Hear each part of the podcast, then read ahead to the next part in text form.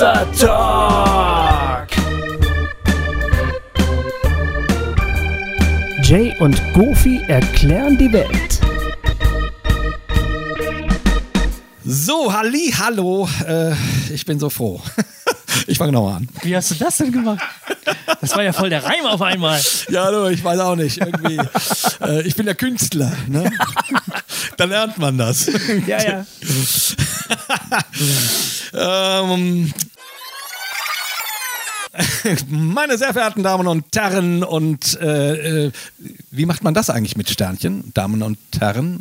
Gar nicht, ne? Das geht nicht. Das, Das geht ist, das ist vor unserer Zeit. Also ist- damals hat man das noch so gesagt. Damals durfte man das. Äh, okay, also dann nochmal zurückspulen zum dritten Mal. Ähm, Ja.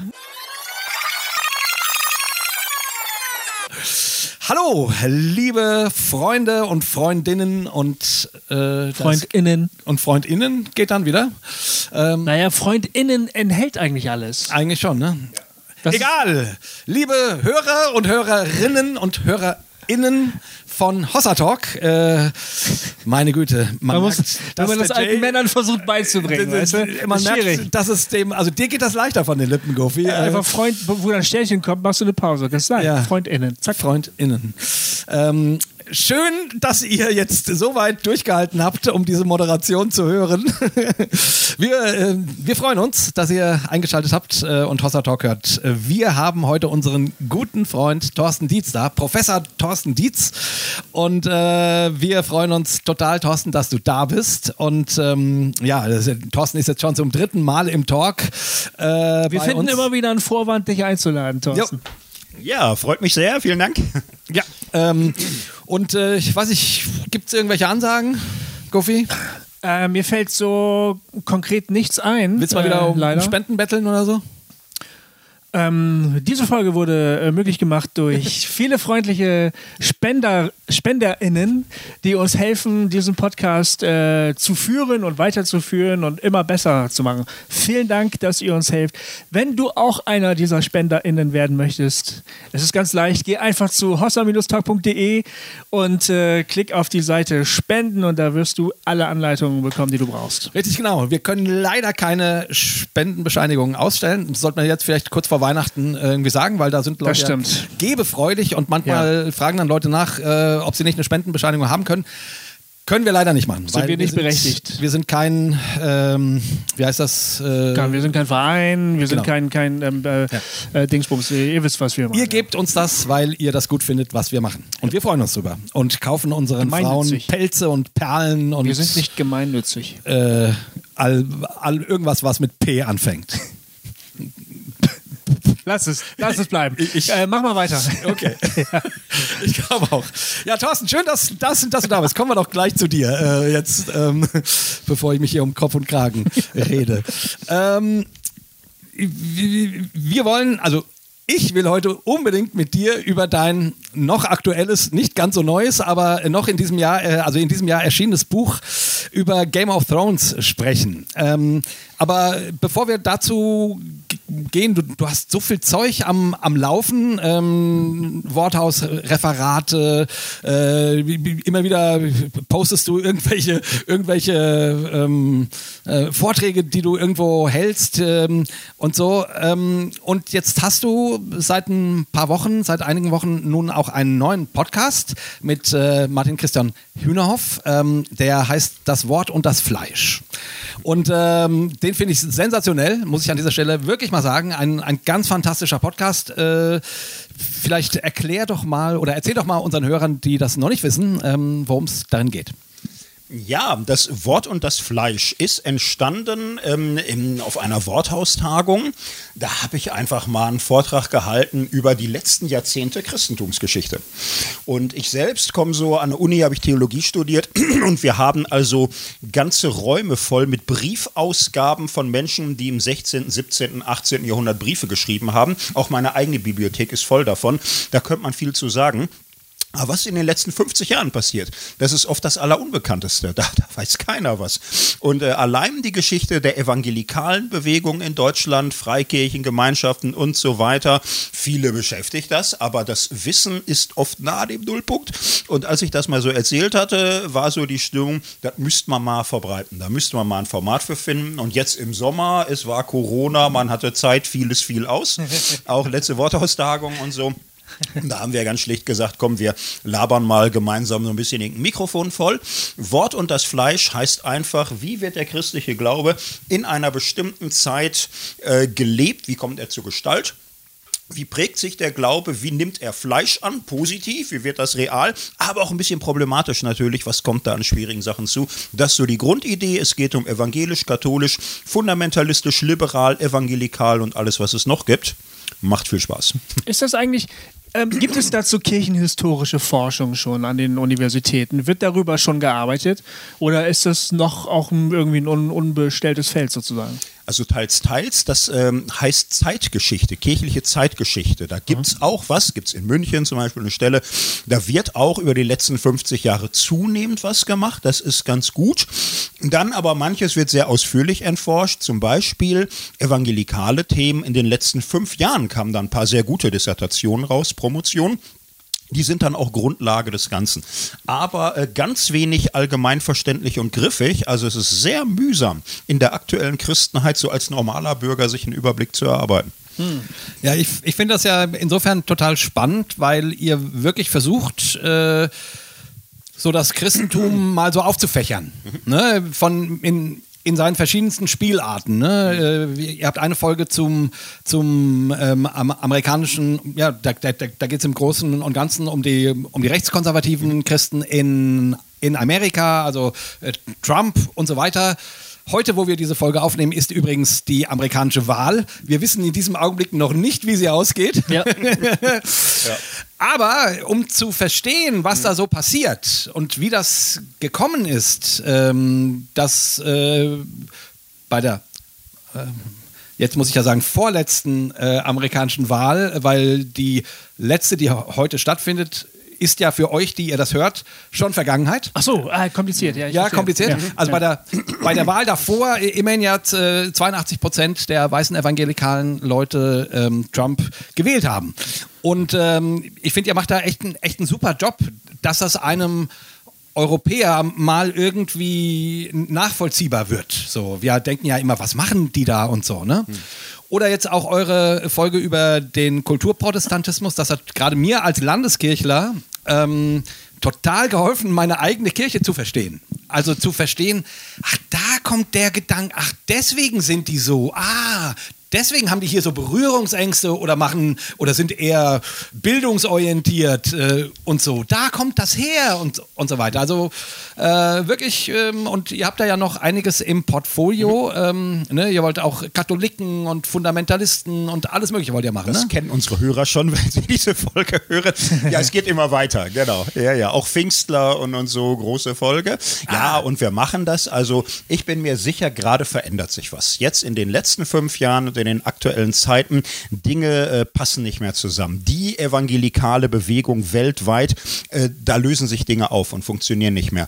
Wo es hingeht, keine Ahnung, bin ich kein Prophet. Aber wie sind wir hier hingekommen? Da kann man im Rückblick, glaube ich, manches verstehen und man kann auch verstehen, warum manches so nicht mehr funktionieren wird. Und da versuchen wir daran zu arbeiten. Sind das meistens subtile Gründe, die so innergesellschaftlich so vor sich hin gären oder gibt es auch so ganz harte Brüche, wo man sagen muss, seitdem das passiert ist, hat sich die Welt einfach auch die mhm. christliche Welt geändert? Ja. ja, genau. Unsere These ist, dass in den 60er Jahren gab es ja einen großen Kulturwandel. 68er ist alles viel diskutiert. Also mehr Individualisierung, mehr Liberalisierung, mehr Authentizität, Wertewandel und, und so. Und die gesamte Christenheit reagiert darauf, entweder, dass sie es voll übernimmt oder dass sie steigern möchte oder sich verweigert verweigert oder radikal dagegen hält, da entsteht allein ein Muster, wie Christentümer auf den Kulturwandel der 60er Jahre reagieren.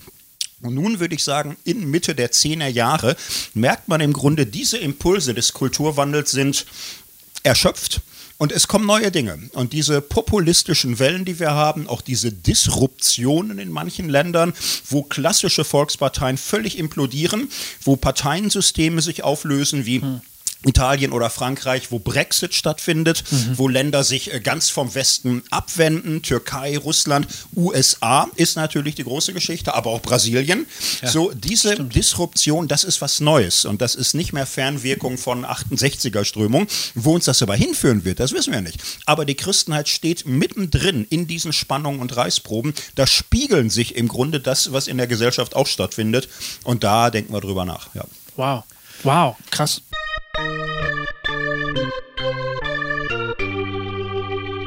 Hossa Talk! Ja, das ist äh, stark. Ähm, ist so ein bisschen äh, eine Vermessung der christlichen Landschaft. Mhm. So, ne? Und das gibt mir jetzt äh, ganz gut den Übergang zu deinem Buch interessanterweise zu deinem Buch über Game of Thrones. Mhm. Das heißt ähm, Gott in Game of Thrones. Weil da machst du, ehrlich gesagt, finde ich was ganz ähnliches. Mhm, ja. Also ähm, da machst du auch eine Art Standortbestimmung. Und mhm. zwar jetzt nicht äh, im Sinne von, keine Ahnung, äh, wie hat sich die FEG entwickelt oder, mhm. oder keine Ahnung, Standortbestimmung des deutschen Protestantismus, sondern eher eine allgemeine. Also das ist ja, ich habe dir, ich, ich habe es leider erst im Sommer gelesen, äh, weil ich vorher keine Zeit gefunden hatte und ich weiß, ich war im Urlaub und da zwischendrin habe ich dir eine Nachricht geschrieben. Mhm. Und ich habe geschrieben, Thorsten, scheiße, wir werden erst spät über dieses Buch mit dir reden können. äh, und ich, eigentlich will ich, dass das jeder deutsche Christ liest. Ich nehme nur mal an, ein Buch mit dem Titel Gott in Game of Thrones. Damit erreicht man so ein paar Nerds. Aber du hast da so interessante, ähm, ja, eine Standortbestimmung äh, der religiösen Welt, würde ich mal sagen. Also, also, also eher eine gröbere Vogelperspektive. Ähm, anhand der Geschichte von Game of Thrones oder von der, äh, der also das ist ja diese Fernsehserie für die, nein, das, das weiß eigentlich jeder. Also das, ich, sorry, manchmal denke ich, ich, ich, muss irgendwie Dinge erklären, aber also den Namen Game of Thrones hat wohl wirklich jeder gehört. Von euren Hörern auf jeden Fall, ja. ja. Gehe ich mal von aus. Ähm, also ja, meine Rede ist schon wieder viel zu lang, aber du, ich, ich will es nur sozusagen versuchen auf den Punkt zu bringen. Anhand der Geschichte von Game of, Game of Thrones und der Rolle, die Religion dort äh, spielt, ähm, äh, versuchst du im Grunde, finde ich, so einen, so einen Vogelperspektivblick überhaupt auf die religiöse Situation im, im 20., äh, im 21. Mhm. Jahrhundert zu werfen. Und das ist, das, also, das finde ich spektakulär. Also ich finde das spektakulär. Es hat mich total begeistert. Ähm, und jetzt, damit, ich, damit das Ganze auch in der Frage mündet, wie kamst du denn auf die Idee? Ja. Wie kam ich auf die Idee? Ich war erstmal Fanboy, ganz normal. Ich habe das geguckt, ich habe mitgefiebert. Ich bin auch dankbar, dass ich die letzten Staffeln mit diesem ganzen sich aufbauenden Hype mitgehen konnte und, und so. Ich habe die letzten beiden Staffeln da mit meiner Tochter geguckt. Und Hast und du so. zuerst gelesen oder zuerst geguckt? Ich habe erst äh, die erste Staffel geguckt Aha. und so. Und dann hatte ich irgendwann, ich glaube, alle fünf durch, die es gab. Dann okay. musste man warten auf die nächste Staffel im Fernsehen. Dann habe ich gelesen. Ah, also dann okay. habe ich auch gelesen ja. und so. Und dann mit dem Lesen war man ja aber dann irgendwann auch fertig. Und dann gab es nur noch die, die Staffeln genau, und richtig. wieder weiter gucken. Ne? Fand ich sehr ärgerlich. Ja. Ja. Aber genau, wie es zu deiner Idee kam, war dann die Frage. Ja, also ähm, mich hat ähm, also schon äh, diese Serie und die Bücher noch mehr begeistert, weil sie ein, ein Panorama entwickeln, wie Menschheitsgeschichte stattfindet und Religion mittendrin. Es ist ja Fantasy, man könnte es jetzt vergleichen mit Herr der Ringe oder anderen Sachen, aber es ist eine Fantasy, die in ihre äh, eigene Welt eine religiöse Strömung einbaut. Und die aber im Plural. Ja. Und äh, so, dass dadurch ein Abbild entsteht der wirklichen Welt es ist schon, man kann das sehr symbolistisch lesen, wo alte Religion, Hochreligion, dualistische Religion, fundamentalistische Religionen eine Rolle spielen, miteinander im Streit geraten und es wird eine Religionsgeschichte abgebildet, wie sie in der wirklichen Welt stattgefunden hat, aber symbolisch sehr verdichtet. Ja. Das fand ich total genial und faszinierend und habe mir gedacht, man kann die Religionsgeschichte der Menschheit mit Game of Thrones erklären, das muss man einfach mal probieren. Hm. Und und äh, wie sind denn die, die Reaktionen? Also, wie gesagt, ich, mein Verdacht wäre, das lesen hauptsächlich Nerds. So, Game of Thrones Nerds. Und da stelle ich mir vor, ist die Reaktion bestimmt äh, inter also interessiert und so. Aber eigentlich finde ich, sollte dieses Buch jeder Christ lesen, weil du wirklich, ein, ein, du setzt dich sehr viel mit Religionskritik auseinander ähm, und, äh, und und fächerst auch die auf irgendwie. Und irgendwie, ich bin ja eh immer ein, ein, ein, Verfechter davon, dass man wissen sollte, warum man glaubt oder warum man vielleicht auch nicht glaubt oder warum, äh, also was es für Positionen so gibt. Und du gibst da einen, einen fantastischen Überblick. Also, wie, wie sind die Reaktionen denn? Also es gibt Nerds, bei denen das wirklich genauso funktioniert und die das klasse finden, dass sie die Serie, die sie zu kennen glaubten, jetzt einfach nochmal sehen, oho, aha, da ist ja alles Mögliche abgebildet. Geschichte wusste man, englische Rosenkriege hat man von gehört, sind aber auch noch nerdiger, interessiert da nicht so genau. Aber dass da die, die Religionsgeschichte sich drin spiegelt, das ist faszinierend. Ja, und in der Tat, ich glaube, da kann, äh, ich glaube sogar, das ist wichtig für jeden, sich damit grundsätzlich Gedanken ja. zu machen. Es muss aber auch nicht jeder anhand von Game of Thrones ist ja eine freie Welt und so. Und deswegen machen wir auch so Podcast oder das Wort und das Fleisch nimmt ja im Grunde auch ähnliche Dinge auf. Ja, das nur ganz ohne Drachen und Zauberer. ja, aber deswegen, äh, das fand ich jetzt so spannend. Also anscheinend hast du mhm. gerade ein bisschen an so einer Standortbestimmung mhm. äh, Lust oder. Ja, Moment, aber, aber, Game of Thrones ist ja mehr eine, eine ähm, Vermessung der religiösen Welt. Ja. Ne? Mhm. Ja. Das war das und das Fleisch ist eine Vermessung der christlichen Welt. Aber ja. mhm. bei diesem Stimmt. Buch schaust du wirklich mhm. auf die Religion an und für sich als mhm. Phänomen. Das fand ich schon interessant. Ähm, auch äh, was, was für unterschiedliche Grundzüge von Religionen es gibt, wie sie sich geschichtlich entwickelt. Ähm, das war, also da habe ich auch wahnsinnig viel Neues gelernt, zum Beispiel, wie es äh, überhaupt sozusagen zum Monotheismus kam, was das irgendwie auch für gesellschaftliche Voraussetzungen hat mhm. oder wie in was für Gesell Gesellschaftsformen Monotheismus eigentlich erst so richtig gut funktioniert. Mhm. Ähm, ähm, ich weiß nicht, wie tief wir jetzt schon einsteigen wollen, aber was mich zum Beispiel überrascht hat, war, dass es eine Alternative zur Säkularisi Säkularisierungsthese gibt. Mhm. mhm. Eine, habe hab ich eine Alternative, genau. Ja. Ähm, die von Taylor. Mhm. Fand ich super spannend. Hatte ich noch nie gehört. Mhm. Das steht auch auf meinem äh, Zettel. Ich habe mir hier extra, ich glaube, so, ähm, so, einen, so einen vollen Zettel hatte ich noch nie bei Stark. irgendeiner, äh, bei irgendeiner Hossa Talk-Folge. Ähm, du steigst im Grunde damit ein. Also, äh, du erklärst anhand von, jetzt habe ich den Vornamen vergessen, ähm, Harari äh, ist der eine, der sozusagen eine Art mhm. Religionsgeschichte entwickelt und, und zwar so eine philosophische, ne? mhm. also so, eine, so ein Überblick, wie sich Religion entwickelt hat. Das ist die Voraussetzung, dass je aufgeklärter die Menschen sind, je mehr weltliche Phänom innerweltliche Phänomene sie sich erklären können, desto weniger brauchen sie Religion. Das genau. ist doch die Säkularisierungsthese, ja, oder? Genau. Genau. Genau, damit fange ich an und im Westen ist es verbreitet. Ne? Man kann die Geschichte leicht erzählen. Die Welt, äh, die Menschheit beginnt in einem mythischen Stadium. Da ist alles irgendwie ein bisschen magisch, alles ist ein bisschen belebt, äh, alles ist voller Geister, alles, alles ist religiös. So, mhm. und dann geht die Welt in ein metaphysisches Stadium, reflektierter, durchdachter, philosophischer, Monotheismus, Christentum, Islam. Da gibt es Hochreligion die die Völker durchdringen. Es gibt aber auch ein philosophisches Denken, wo immer das eine oder der Gott eine ähnliche Struktur bereithalten und das wird auch eine Synthese. So und dann irgendwann humanistische Revolution, wissenschaftliche Revolution, diese Versuche, die ganze Welt metaphysisch von Gott her zu erklären, äh, geraten in immer mehr Spannungen zur wissenschaftlichen Welterklärung und dann sagt man, irgendwann kommen wir in eine postmetaphysische Welt, eine empirisch wissenschaftlich rationale rationale Welt und die Religion wird absterben, so wie die Hochreligion der Vergangenheit das magisch-mythische Stadium beerbt haben. Ja. Und das läuft von alleine, die Religiösen wollen es nicht wahrhaben, aber sie werden aussterben, es steht in den Sternen, es ist wahr. Das ist eine Standarderzählung der Säkularisierung. Ja, genau. Ja. genau. Die kennen wir eigentlich auch alle, oder? Genau. Du, du, du, zitierst sie eigentlich ständig. Ich zitiere die oft. ähm, genau, also ich, ich zitiere die immer dann, wenn die, äh, wenn die konservativen Gesch äh, Schwestern und Brüdern ähm, schimpfen und sagen, äh, das Christentum geht deswegen unter, weil, weil die Christen nicht fromm genug sind. Aha. Oder den Zorn Gottes nicht genug predigen und so. Ja. Und dann sage ich immer, Freunde, äh, die Welt wird immer säkularer. Also das, das, das hat äh, nicht nur was mit uns zu tun, sondern es hängt an ganz, ganz, ganz, ganz vielen anderen Gründen. Aber Aber vielleicht stimmt das gar nicht. vielleicht stimmt das gar nicht. Vielleicht stimmt das gar nicht, ja. Genau.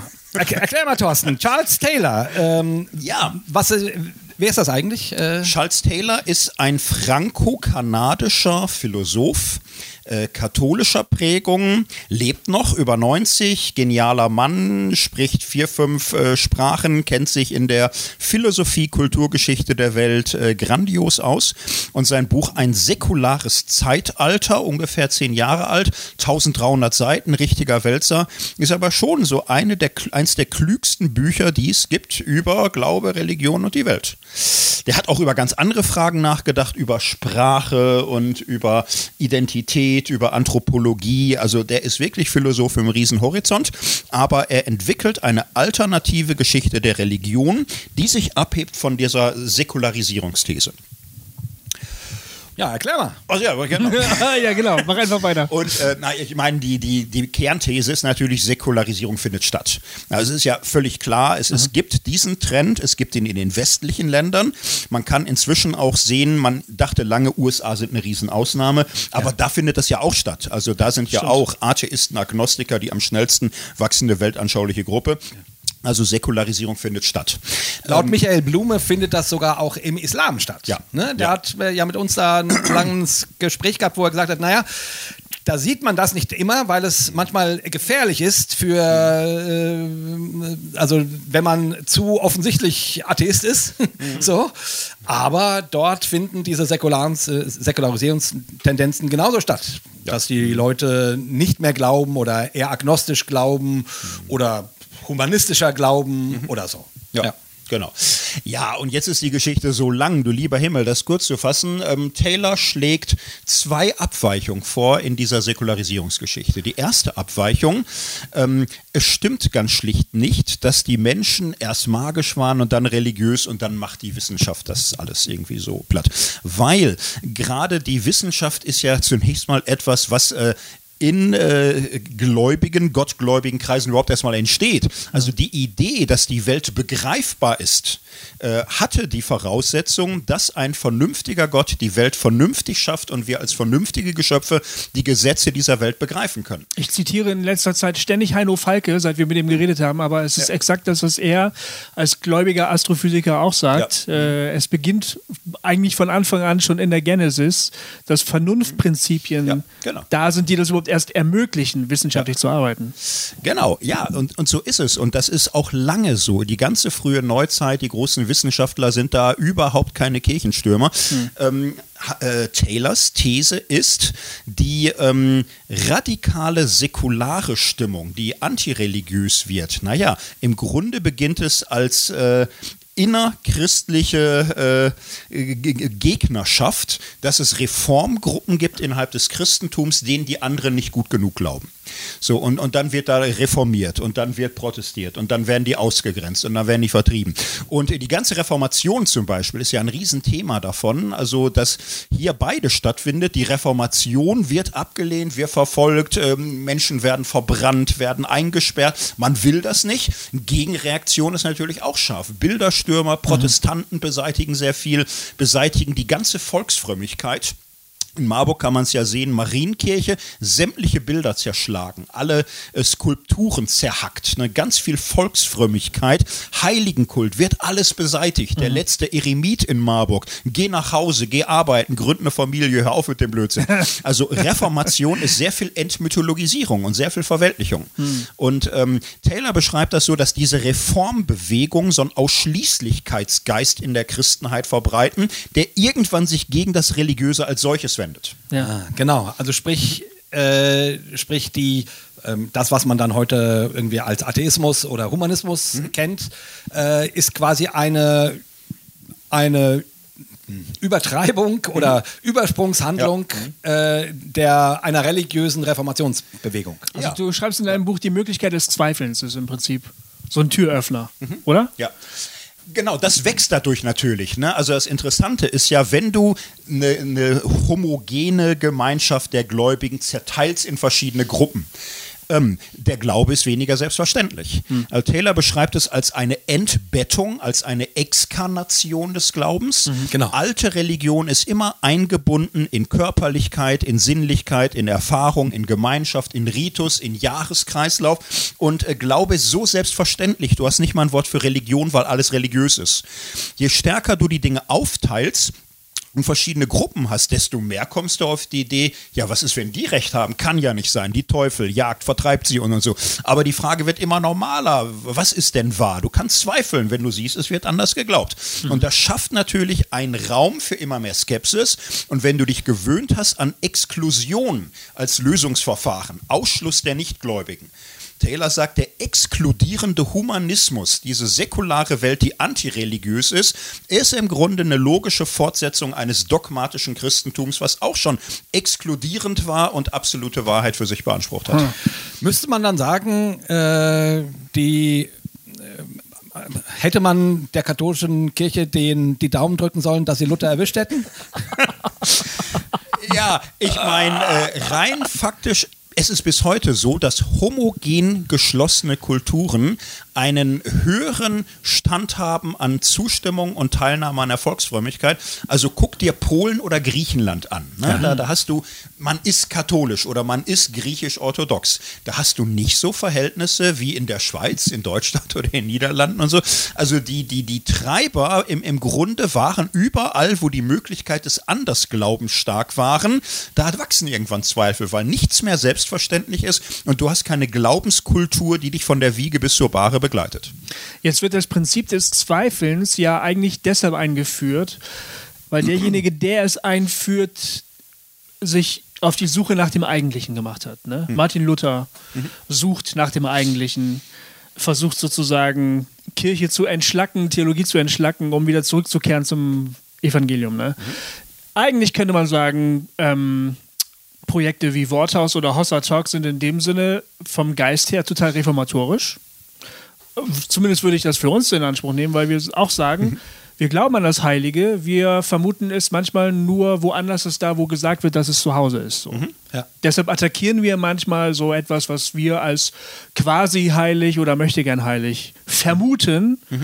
Äh, nachdem wir es attackiert haben, wird sich herausstellen, wie heilig es wirklich war oder nicht. Ne?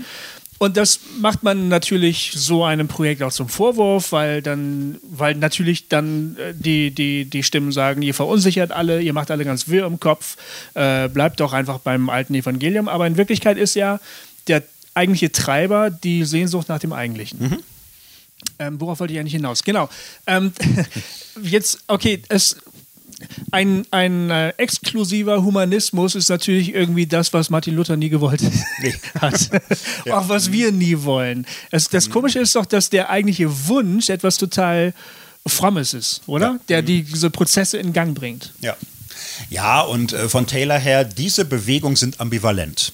Also er sagt ja nicht, diese Reformbewegungen waren blöd, sondern er sagt, also evangelische wie katholische Reformbewegungen äh, wollten eine größere Tiefe des Glaubens, eine größere Reinheit, sie wollten das Echte und sie glaubten, das nicht anders kriegen zu können, als dass sie ihre Erkenntnisse als absolut und einzig wahr darstellen. Und das ist die Ambivalenz, denn die Glaubenssehnsucht, der, der, der Gotteshunger, das ist ja gut. Also er ist katholisch, er ist auch christlich. So. Er, er zählt sich noch dazu. Er sieht aber im Absolutismus der Kirchtümer etwas, was Zweifel erstens vermehrt und zweitens dann antireligiöse Allergien produziert. Denn irgendwann ist es ein Akt der Selbstbehauptung, dass du deiner religiösen Heimat entfließt, um überleben zu können, überhaupt noch Luft zu kriegen. Ja. So, und das ist die Tragödie und da müsste es andere Antworten geben als äh, Kulturkampf. Aber es ist natürlich nur die Tragödie aus religiöser Sicht. So aus religiöser Sicht, ja. Also ich sag mal so, man kann ja auch die andere Position äh, einnehmen und ich, die finde ich sehr berechtigt, dass, keine Ahnung, Agnostiker, Atheisten sagen, ja, Moment mal, Freundchen, wir dürfen jetzt endlich sein, wie wir sind, ohne Sonntag so tun zu müssen, als seien wir wie ihr. So. Ja. Ähm, ähm, wir sind da ehrlich gesagt zi- ziemlich froh drum, F- Freundchen. Und wir sind auch froh drum, dass wir jetzt mitreden dürfen, äh, demokratisch, ähm, wenn es um Ethik und irgendwelche Gesetze und sonst was geht und ihr nicht immer so tut, als ob der liebe Gott euch alles gesagt hat. Und ich, ich stimme denen völlig zu, weil ich sozusagen ähm, jegliche Idee eines, eines Gottesstaates oder so für, für ganz furchtbar halte, weil dann ja, ja immer Leute ausgegrenzt werden Ja. oder, oder, oder assimiliert werden, obwohl sie äh, das gar nicht wollen. So, also äh, ich finde schon, dass unsere Gesellschaft äh, pluralistisch, demokratisch, ähm, nicht theokratisch äh, ich bin froh um diese Entwicklung. Aber dafür ist die Säkularisierung notwendig. Oder? Ja, würde ich sagen. Also ich meine, Atheist war ich ja schon. Ne? Für mich als Atheist war in meiner Jugend so 15 bis 20 irgendwo klar, irgendwas kriegt man von der Geschichte mit. Und in der Geschichte, du lieber Himmel, die Religionen haben die Welt auch nicht nur bereichert und so. Ne? Da waren viele Verfolgungen und viele Kriege und auch sehr viel Hass und sehr viel Selbstgerechtigkeit, sehr viel angemaßtes Besserwissentum ohne Grund und Verstand. Und jetzt ist mal Schluss. Ne? Wir, wir wollen frei denken und wir wollen menschlich miteinander leben und wir wollen irdische Probleme ernst nehmen und nicht immer nur hören, ist alles ein Jammertal, braucht kein Mensch. Ähm, was Taylor im Grunde für Christen anbietet, ist ein verstehender, ähm, fast freundlicher Blick auf einen solchen Humanismus als eine Gegenreaktion, die man gut verstehen kann, je tiefer man in die Kirchengeschichte guckt. Ja, es tut mir leid, liebe Freunde, dass wir so wenig über Game of Thrones reden, aber ich finde das gerade so spannend. Deswegen finde ich das Buch so spannend. ja, ja, ja, ich weiß nicht. Genau, aber ich, da, es schließt sich bei mir eine Frage an. Ich glaube, auf, darauf bist du nicht eingegangen, weil das ja nur Vorarbeit war. Weil du hast ein bisschen Groundbreaking-Arbeit gemacht, damit du dann zum eigentlichen kommen konntest. Aber Taylor spricht von einer Phase der ein, ein, des Eingebettetseins. Ja. Und dann ist es, findet eine, eine Exkarnation statt.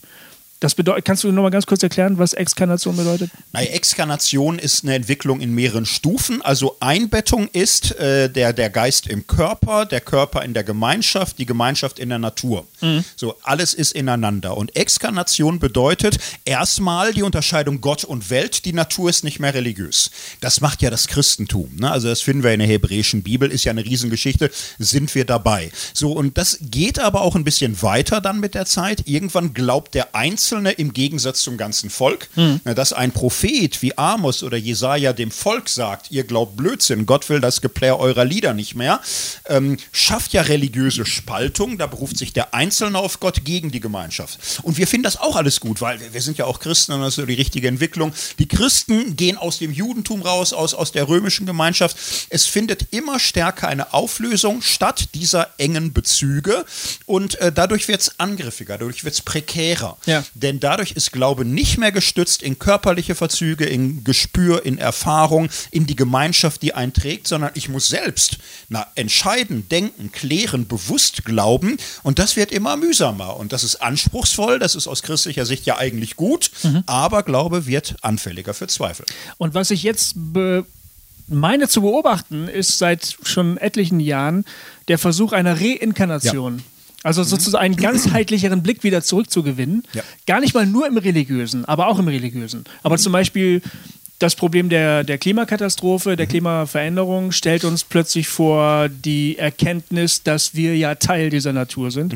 Wir können sie also nicht mehr nur noch ausbeuten als Ressourcenlager, sondern äh, wir, sind, wir sind auch Mitgeschöpfe, wir sind eigentlich Teil des ganzen Systems, wir müssen aufpassen, dass wir uns nicht selber abschaffen dadurch. Und man findet das im christlichen Bereich ja in der irgendwie doch mh, trendy gewordenen Idee des Panentheismus, ne, würde ich sagen. Der, der Richard Rohr hat bei uns allen äh, irgendwie Türen geöffnet, als er gesagt hat, Seid, se- seid doch mal wieder ein bisschen mehr Franziskaner, begegnet doch in der Natur n- der, euren Mitgeschwistern, aber auch der Gottheit selbst. Ne? Das ist ja irgendwie der Versuch, die Exkarnation vielleicht doch wieder ein bisschen zurückzudrehen. Ja. Oder Ja. du, du nix. Ja, würde ich absolut so sehen. Und ich würde zum Beispiel sagen, Game of Thrones zeigt es. Da gibt es die alten Götter. Und das ist wie eine Naturreligion. Wir müssen da gar nicht in die Tiefen von Game of Thrones reingehen. Äh, es wird da so dargestellt, das stirbt aus. Das ist noch irgendwo in der Welt. Die meisten aber haben sich einer Hochreligion zugewandt, die mit Gesellschaftsstrukturen analog geht, wo Gott Großkönig und König auf der Welt, Kleinkönig, irgendwie so eine Achse darstellen. Die alte Welt lebt ohne Staat, ohne äh, Rechtsstruktur, ohne große Städte, sondern Menschen sind Teil der Natur und sie haben Ehrfurcht vor dem Leben und finden das Göttliche in allem, in Bäumen, in Bergen, in Flüssen, alles ist Geist. So, und das ja, das ist trendy, das finde ich auch. Also nehmt diesen Film Avatar, der meistgesehenste Film der Neuzeit, das, was da geschrieben wird auf äh, Pandora, auf diesem Planeten, diese Blaulinge, die leben im Grunde diese eingebettete Religion, Naturreligion, die alten Götter, werden mit einer Menschheit konfrontiert, wo die Exkarnation vollendet ist. So, und da gibt es ja einige, die Sehnsucht kriegen nach diesem eingebetteten Leben, wo das Leben und die Natur göttlich ist.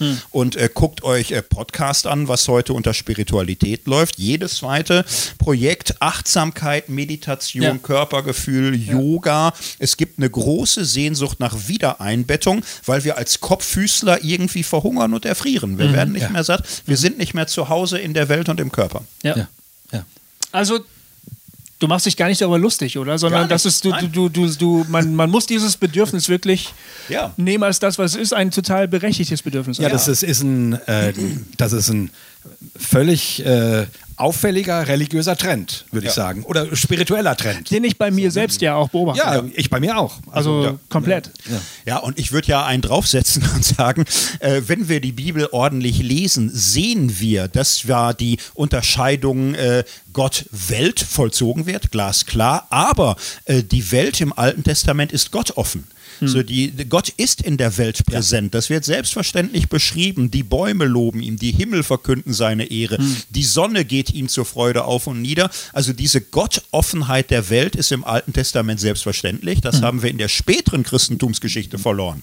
So und, und dieses äh, heutige intellektuelle Christentum, was Anti-Natur, Anti-Mystik, Anti-Gefühl, das ist gerade nicht biblisch. Das, das ist eine Entfremdungsgeschichte, wo ganz viel Leben verloren ist, was in den Psalmen völlig normal ist. Ah, krass. Ja. Ja, ganz genau.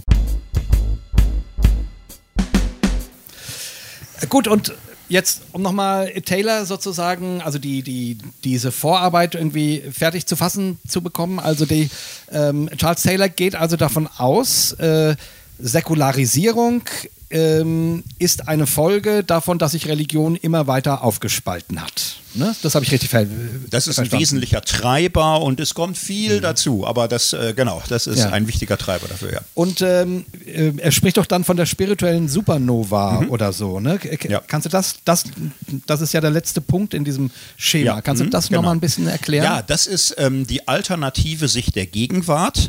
Also Säkularisationshypothese haben wir klar gekriegt, Religion stirbt aus, die letzten Nasen haben es noch nicht kapiert, aber ihre Kinder werden auch nicht mehr beten. So, und dem Ja. stellt Taylor gegenüber, so muss man es nicht sehen. Das Sondern- ist jetzt nämlich das Ja, Besondere genau. an seiner These. Ähm, Genau. Weil er nämlich die Antwort darauf liefert, warum die Welt äh, trotz aller Säkularisierung immer religiöser wird. Genau, oder zumindest also religiöse Aufbrüche finden statt. Und sie finden Ja. viel mehr statt, als man im 19. Jahrhundert gedacht hätte. Das ist ja die These. Im 19. Jahrhundert haben ja viele gesagt, um 1900 ist schon Schluss. Das ist ruckzuck vorbei. Das und, so. und so war es nicht. Und äh, man könnte die These so zusammenfassen, eine bestimmte Gestalt von Religion, die wird es zerbröseln.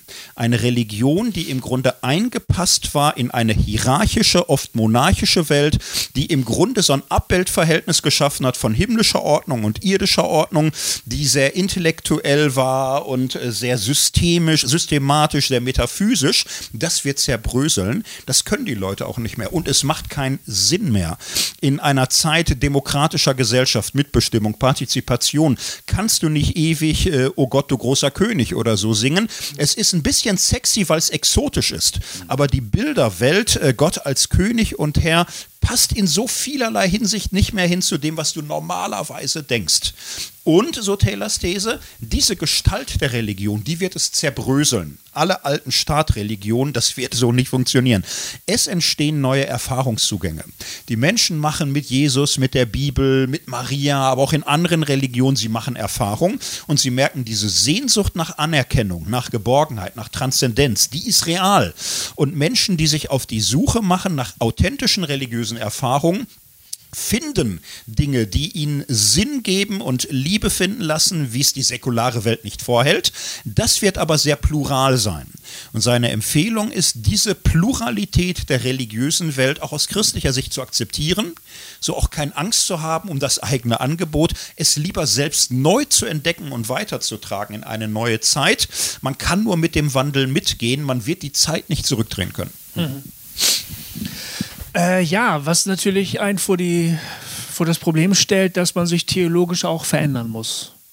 Bleibt ja nicht aus. Also ähm, früher, ähm, oder was heißt eigentlich früher? Es, es, ist immer noch häufig anzutreffen, ähm, die Aussage, dass wir uns formal natürlich den Gegebenheiten anpassen müssen, äh, die um uns herum eben so da sind, damit wir überhaupt noch verstanden werden. Aber das ist ja gar nicht so schlimm, die Botschaft bleibt ja dieselbe. Ähm, in Wirklichkeit ist es ja so, dass jedes Mal, wenn man sich in der Form ein bisschen anpasst, die mhm. Botschaft sich ein bisschen mitverändert. Ne? Mhm. Das ja. ist ein bisschen angsteinflößend, aber das ist ja nun mal leider der Fall, mhm. oder? Ja. ja, und das ist ja auch selbstverständlich. Ne? Also das ist ja eine Art Selbstbetrug zu sagen, in den Formen gern modern, aber der Inhalt, den rühren wir gar nicht an. Ja. So ist es nicht. Also zum Beispiel, wenn sich eine Gesellschaft von einer monarchischen ja. zu einer demokratischen Gesellschaft verändert. Ja. Ne? Mhm.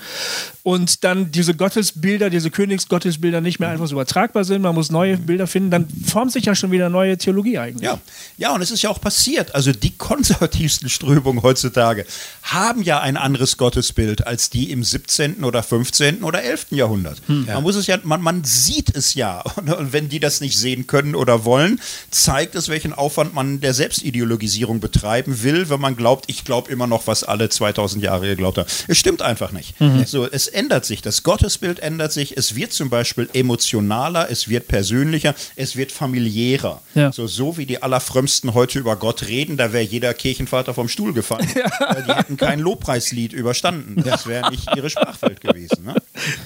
So ist es halt.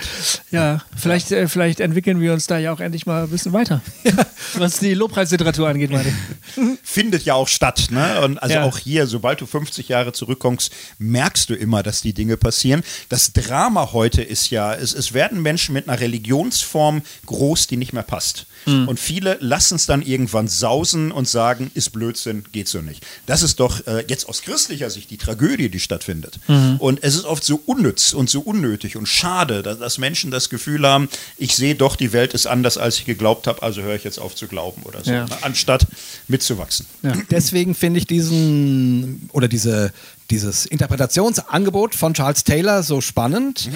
weil er eben äh, ein, also eben nicht nur äh, entweder oder mhm.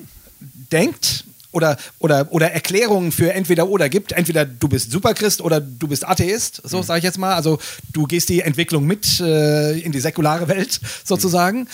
Ähm, ähm, sondern er gibt, also er, er macht deutlich, was Religion über tausende von Jahren geleistet hat, wie sie sich entwickelt hat und eben auch verändert hat und, äh, und macht damit aber, also gibt dazu, gibt damit Anknüpfungspunkte, das will ich sagen. Mhm. Ne? Also ja. äh, ich habe dann ganz oft gedacht, ja, ja, das ist ein Anknüpfungspunkt. Aha, das äh, spricht mich an. Mhm. Ah, ja, stimmt. Die Einbettung. Mhm, ja, ja, genau, das bräuchte ich auch mal wieder. Äh, oder, genau. oder, ah ja, und, und dann die Entwicklung, Systematisierung, ähm, äh, intellektuell, äh, lalala. Ja, ja, das, äh, das spricht mich an auch an und dann mhm. und dann zerbröselt alles und man und es kommt Raum für Zweifel und damit aber auch für Entwicklung, ne? Mhm. dass Dinge äh, auf den Prüfstand gelegt werden. Ja, ja, ja, ah, ja genau. Also ich finde, mhm. ich konnte da ganz oft anknüpfen und und und Teile meiner eigenen äh, Spiritualität äh, wiederfinden und die dadurch mal benennen. Mhm. Das ist, finde ich, die, die Leistung. Also da, da wird mir eine Erzählung geliefert, in der ich vorkomme. Hm? Versteht ihr, was ich sagen will? Also Ja. die, ne, die, die, die, ich finde meine eigene Spiritualität in diesen unterschiedlichen Stadien wieder. Und dann ist es natürlich schön, dass er sozusagen äh, nicht bei der Säkularisierung aufhört, sondern das quasi als neue Chance begreift. Ja. Ja, und das ist, finde ich, einfach, äh, ein- einfach stark. Ja, genau. Das letzte große Kapitel heißt Bekehrungen. Da beschreibt er einfach Beispiele. Er ist äh, 99% deskriptiv. Also er macht fast überhaupt keine Dogmatik und sagt jetzt so, so und so. Wer das sucht, ist nach 1000, äh, 1300 Seiten bitter enttäuscht. Aber er erzählt Geschichten, wo Menschen neue Sehnsucht nach Gott kriegen und lässt auch durchblicken, das findet er auch gut und er findet auch äh, Gott als die Liebe ganz wesentlich. Aber ähm, naja, es ist jetzt äh, die Zeit, ne? neu zu suchen, neu zu fragen, neu zu gucken. Das ist ein offenes Projekt.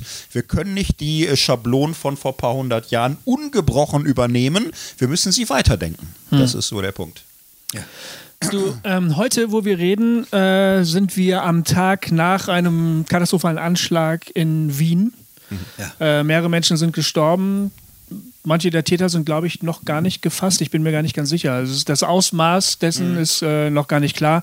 Ich habe vorhin ein bisschen Twitter äh, gel gelesen. Ich hab, es äh, gibt eine, eine, eine ähm, Wissenschaftlerin, die heißt Natascha Strobel, die ist in Wien und äh, da haben ganz viele Wiener ge kurz geschildert, wie sie die vergangene Nacht erlebt haben. F- katastrophal, viele von ihnen haben gar nicht geschlafen, überall war Blaulicht. Davor war, glaube ich, das Attentat in Nizza in der Kirche, Ja. Wo eine Frau enthauptet wurde. Davor war das Attentat, die Enthauptung eines Lehrers in der Nähe von Paris. Ähm, diese Art von Religiosität, die sich da zeigt, ne, diese gewaltsame Religiosität, die beschreibst du auch. Oder Ja. die beschreibt Game of Thrones Ja, auch. genau. Und du schaffst es aber irgendwie in diesem Buch, also das so zu beschreiben, dass man nicht sofort zur Kalaschnikow greifen möchte. Also wenn sollte ich, man wenn nie. Ich, sollte man nie, aber als ich heute, weißt du, als ich in den letzten, in den letzten Tagen Ja. die Nachrichten gelesen habe, habe ich immer gedacht, Mann, ey, Ja. Mhm. am liebsten würde ich euch, ne? Ah, Du, wir finden in deinem Buch da irgendwie einen sachlicheren Zugang. Was ist das für eine Form von Religiosität? Äh, Ja. ja, und das ist auch eine der Thesen äh, von Taylor. In diesen Krisenzeiten reagiert Religion oft problematisch. Sie reagiert entweder mit einer Selbstbehauptung, sie will die Hoheit über alles behalten. Das wäre so der Typ der Staatsreligion, der nicht loslassen kann. Oder sie reagiert als äh, Gegenkultur, als Gegenradikalisierung, die äh, apokalyptisch denkt, Ja. die im Grunde sagt, die Welt ist schlecht, die Welt ist böse, wir sind die Kinder des Lichts, wir sind die Erwählten, wir versuchen zu gewinnen, wen es geht, aber von dieser Welt kann man nur Böses erwarten. So, und das wird in der Serie, kommt das äh, ganz groß vor, der Herr des Lichts für eine dualistische äh, fundamentalistische Kampfreligion mit Zeichen und Wundern und der Glauben an die Sieben, der als Staatsreligion immer äh, doktrinärer wird. Beide stößt viele ab. Und es stößt alle ab, so, ne? Und es wird der Religion zugeschrieben. Es, es gibt ja manchmal dieses elende Zählen, was ein Moslem, was ein Rechter, war der Christ, rechte Christen und so weiter. Ja, ja. Für die säkularen Menschen ist das alles, äh, für sie sind es religiöse Spinner. Ja. So, es sind Religionen, die nicht loslassen können, Religionen, die wahnsinnig machen, Religionen, die bösartig machen. Und da wird man jetzt nicht eine Olympiade machen können, wer am wenigsten schlimm ist oder so, ne? sondern das sind lauter dysfunktionale, toxische, toxische Religionsformen, die den Prozess der Säkularisierung wieder vorantreiben. Ja. Weil viele Ja, Leute total. Abscheu vor der Religion Ja, kriegen, genau. wenn sie sowas hören. Neulich sagte meine Frau, die so scheiß Religion. Und ich sag, Moment. weißt du, das ist so dieser typische, typische Dialog dann in solchen Zeiten. Ja, ja. Äh, wir müssen differenzieren, aber irgendwann vergeht einem dieses scheiß Differenzieren auch. Ne? Ja. Irgendwann willst du nur noch sagen, haltet alle die Fresse. Ja. Ähm, ich bin ja immer entsetzt, äh, quasi. Ähm, also ich bin gespannt, das wird auch jetzt nach diesem Attentat in, in, in Wien ganz sicher der Fall sein, wenn ich mein Facebook Feed öffne, äh, dass dann da Leute sehr intensiv über den Islam schimpfen und der Islam, der, der kriegerisch ist und der von der Religion her zur Gewalt aufruft und der Islam ist schuld und ganz schrecklich, so kann man in so einem Augenblick auch verstehen. Mich durchzuckt es dann immer so, weil ich irgendwie denke, Moment mal, Moment mal, Moment mal, äh, du tust gerade so, als ob das Christentum eine andere Geschichte gehabt hätte. Ähm, also wenn du deine eigene Geschichte hm. ernst nehmen würdest, müsstest du sagen, äh, ja, ja, ja, die Hexenverbrennung, ja, ja, die Kreuzzüge, äh, das waren ja Verteidigungskriege und was weiß ich, was, was dann mhm. alles gesagt wird. Also, mhm. ähm, und ich, ich bin dann immer so, also ähm, ich, ich finde es ja auch verurteilenswert, ne, wenn, wenn aus religiösen Gründen ähm, ganz furchtbare Dinge getan werden.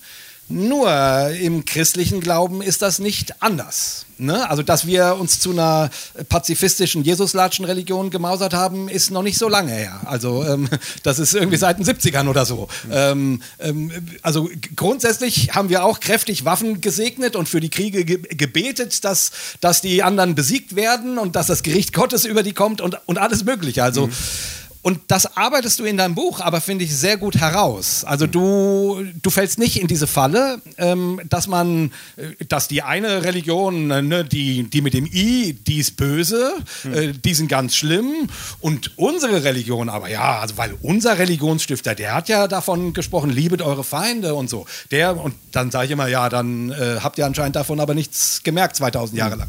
lang. So, also, ähm, und du, ähm, und du sagst dann an einer Stelle, ähm, also du, du, ähm, du, du kritisierst äh, die Apologetik, ne, die sozusagen mhm. relativ einseitig versucht, äh, die Christen, so den christlichen Glauben ähm, hervorzuheben. Warte mal, ich hatte da irgendwie ein Zitat, glaube ich, ein kurzes. Ähm, genau.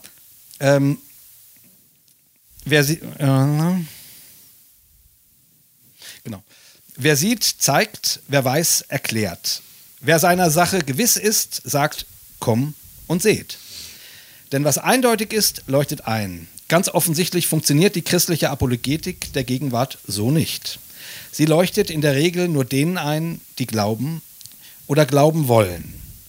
Und dann, ich springe noch ein kleines bisschen, ähm, den Satz finde ich so schön, Kritik ist stets eine Form kostenloser Beratung, die man nicht geringschätzen sollte. Und von diesem Satz leben ganz große Teile deines Buchs, mhm. finde ich, weil du sozusagen dann anhand der Religion von ähm, Game of Thrones, äh, also die Parallelen zu, unseren, mhm. zu unserer Religionsgeschichte zeigst, ähm, der christlichen oder überhaupt der insgesamten mhm. und dem, was es da so an Bewegungen gibt. Und die Kritik, die darin ausgedrückt wird in der Serie, mhm. die übersetzt für uns sozusagen, dass wir hören, ah ja, stimmt, das sind wir an der und der Stelle mhm. und das sind wir an, an, an der und der Stelle. Mhm. Und du machst uns sozusagen die Religionskritik ähm, fassbar und versuchst sie aber zu verwerten. Mhm. Und deswegen finde ich dein Buch so spannend, weil du sozusagen äh, so der, so der apologetische Reflex ist ja Religionskritik abzuwehren. Mhm. Entweder zu erklären oder für äh, falsch, falsch zu erklären. Nee, nee, das stimmt nicht, mhm. weil. Ja. So. Mhm. Und dem Impuls widerstehst mhm. du. Ja. Warum hast du das so gemacht? Ja, also ich hatte tatsächlich die Idee, es, es gibt so diese lustige Kiste, wo so ein, so ein Kindkönig, ne, so ein aufgeblasener Fratze, Joffrey ist der König und aber keiner nimmt ihm ernst. Eigentlich ist sein äh, Großvater der eigentliche Strippenzieher und äh, irgendwann wird er frech und sagt, ich bin der König, ich bin der König und der Großvater sagt ihm, ein König, der sagen muss, ich bin der König, ist kein König. Mhm. Und äh, das nehme ich so genau. als, als Bild für eine Apologetik, die zeigen muss, wie wahr und vernünftig und wie berechtigt und gut sie ist. Wenn du aber erstmal sowas erklären musst, ist schon irgendwie schlecht. Mhm. Und ähm, Game of Thrones ist Religionskritik. Es ist 80 Prozent ein religionskritisches Werk. George R. R. Martin war katholisch, war gläubig, katholisches Internat, hat seinen Glauben verloren und, und sieht viel Kritisches und spiegelt das in der Serie auch. Er spiegelt lauter unerfreuliche Menschenfahrt menschenverachtende religiöse Strömungen. So, und du kriegst viel Religionskritik gespiegelt. Ja. Und äh, da ist in der Tat meine These, äh, das sollte man sich zu Herzen nehmen und nicht sofort Gegenangriff. Äh, ne, ne, äh, jede, jeder Mensch, der nicht kritikfähig ist, der wird immer schlechter und schlimmer davon. Ja. Das ist ganz problematisch. Warum soll das im Kollektiv anders sein? Äh, warum lernen wir nicht aus unserer Geschichte? Das ganze Alte Testament ist eine riesen Religionskritik. Durch Religionskritik kommt man in der Gotteserkenntnis weiter und weiter. Anders kann es nicht sein. Und, und wir müssen durch Kritik von außen lernen, uns hinterfragen und lieber Suchende sein als Alleswisser. Ansonsten äh, machen wir uns da immer unglaubwürdiger. Das ähm, knüpft jetzt nochmal an das an, was wir vorhin gesagt haben. Also die Einführung des Zweifels, die Ermöglichung des Zweifels sozusagen, der die Suche nach dem Eigentlichen eröffnet ja immer die Entwicklungs, das Entwicklungspotenzial in beide Richtungen. Entweder in den totalen Abfall oder vielleicht idealerweise doch da, wo man gerne landen wollte, beim Eigentlichen. Ja. Ne? Du sagst, das ist schon in der Bibel angelegt. Ja. Genau diese Bewegung ist angelegt. Ja. Das ist krass, ne? Ja, ist, ist auch so. Die Gebete sind voller Fragen an Gott. Die, äh, das ganze Buch Hiob arbeitet äh, 30 Seiten lang alle Fragen an Gott durch. Die Prophetie hinterfragt das eigene Leben. Ein Glaube ohne Zweifel ist mit Sicherheit eine sehr flache Angelegenheit.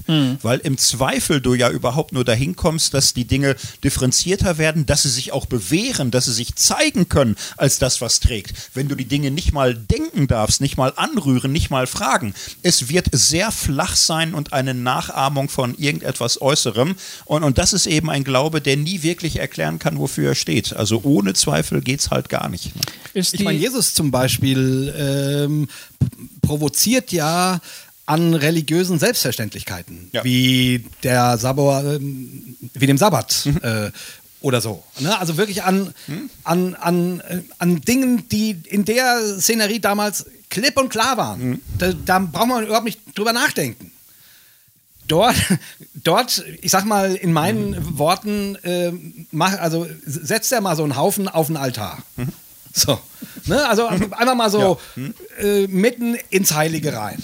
Also das ist, ich finde, äh, also biblisch gesehen stimmt das. Die, die, es, es ist immer eine Mischung aus, der Goofy hat das früher immer so schön gesagt, aus, aus äh, Affirmation und, Und Subversion. Subver- und Subversion. Ne? Also, Ja. und, so, und, und so empfinde ich auch den Glauben. Gott nimmt dich in den Arm und tritt dir in den Arsch. Hm? so. Ja. Also nicht immer gleichzeitig, Ja. aber, Ja. aber, es, Doch, weil er Gott ist, kann er das. aber es ist beides nötig. Ja. Ich brauche einen Arschtritt und eine Hinterfragung meines, meines Seins, meiner, meiner Religiosität, Ja. äh, genauso wie dass ich geliebt werden muss. Ja, aber möchte. es ist ja Teil gesunder Frömmigkeit, sich ständig zu hinterfragen. Die Reformation beginnt mit der ersten These. Als unser Herr und Meister Jesus Christus sagte, kehrt um, wollte er, dass das ganze Leben der Gläubigen eine einzige Umkehr sei. Das ist der Anfang, also ein Leben lang Selbsthinterfragung, Kritik. Jetzt nicht in einem psychologisch destruktiven Sinne, äh, sondern in der Gewissheit von Gott geliebt zu sein und das Evangelium zu kennen, die Freiheit zu haben, sich zu hinterfragen, inwieweit mein Leben davon mehr durchdrungen werden könnte. Darum geht es ja. Es gibt auch kranke Formen der Selbstablehnung, Ja, ja. die man religiös für sich verklärt und die Religion im Grunde noch missbraucht, um äh, das eigene schlechte Verhältnis zu sich noch mit religiösen Weinen zu umgeben. Das ist ganz schlecht und das muss man dringend auseinanderhalten von guter selbstkritischer Betrachtung. Ja. In Game of Thrones haben, glaube ich, alle religiösen Phänomene eine gewisse Nähe zur Gewalt. Bei den alten Göttern weiß ich gerade nicht genau, aber da weiß ich gar nicht. Aber die, die, die, die Spatzen, die, die Reformationsbewegung Mhm, ja. der, der, des siebeneinigen Gottes, ne, Mhm. sind eigentlich treten erstmal barmherzig und karitativ auf, aber wenn irgendjemand ihnen querkommt, Ja. haben auch sie Gewalt als letztes Mittel. Der, äh, der rote Gott ist ohnehin ein Menschenfresser, äh, dem werden Menschen geopfert. Ähm, ist, und Jay, du hast gerade gesagt, das hat mich wirklich beeindruckt, äh, wir sollten mal nicht so tun, als wären wir schon immer diese Jesus-Satschen-mäßige Hippie-Religion gewesen, die keine Gewalt kennt. Das ist gar nicht so lange her, dass wir irgendwann gesagt haben, Gewalt ist nicht okay. Ne? Ist Gewalt, die Nähe zur Gewalt immer in Religion eingebaut, sozusagen? Gehört das zum Wesen von Religion, dass, die, dass der Schritt zur Gewalt nie sehr eine der größer ist? Wie, wie schätzt du es ein? Das ist eine sehr globale Frage. Ich würde jetzt mal sagen, Gewalt ist im menschlichen Wesen sehr, sehr tief drin.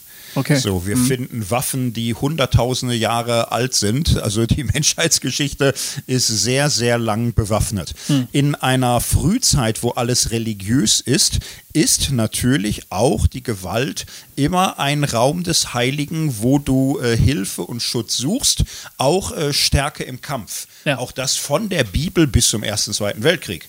So, ne? Also Religion hatte immer die Verknüpfung. Jetzt würde ich schon sagen, der Richtungssinn der ganzen Bibel ist ein Weg aus der Gewalt raus natürlich im Wissen, dass das Böse in äußerster Not manchmal auch nicht äh, gewaltfrei, sondern eben auch mit Gegengewalt gestoppt werden muss. Hm. Und das ist bis heute, glaube ich, etwas, wo jeder Staat und jede theologische Zwei-Reichen-Lehre, also wo du auch nicht dran vorbeikommst. Aber der Richtungssinn ist natürlich, du wirst das Böse nie mit Bösem überwinden können.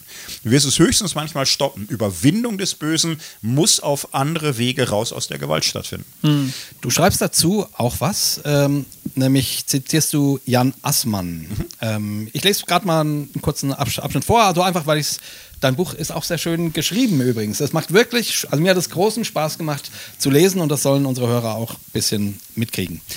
In den letzten 20 Jahren hat der Ägyptologe Jan Assmann diese Debatte stark angeregt. Es lohnt sich, seine Impulse für diese Frage zu bedenken.